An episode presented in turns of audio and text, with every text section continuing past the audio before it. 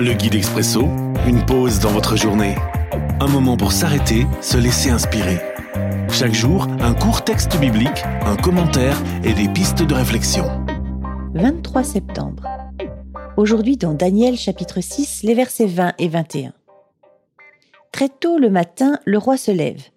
Il se dépêche d'aller à la fosse au lion, et approchant de la fosse, il appelle Daniel d'une voix triste. Daniel, serviteur du Dieu vivant, toi qui le sers si fidèlement, est-ce que ton Dieu a pu te délivrer des lions? Dieu t'a-t-il délivré? Une réflexion de Priscille Greffeuil. Durant la Seconde Guerre mondiale, Corrie Boom et sa sœur Betsy ont sauvé des Juifs. À cause de cela, elles ont été incarcérées avant d'être déportées. En prison, Betsy s'est retrouvée dans la cellule d'une détenue de droit commun très violente et un miracle s'est produit.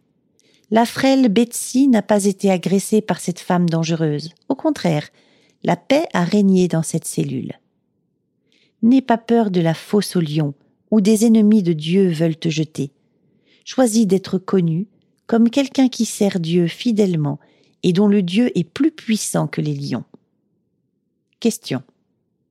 Fais-tu suffisamment confiance à Dieu pour lui obéir, même si c'est très risqué?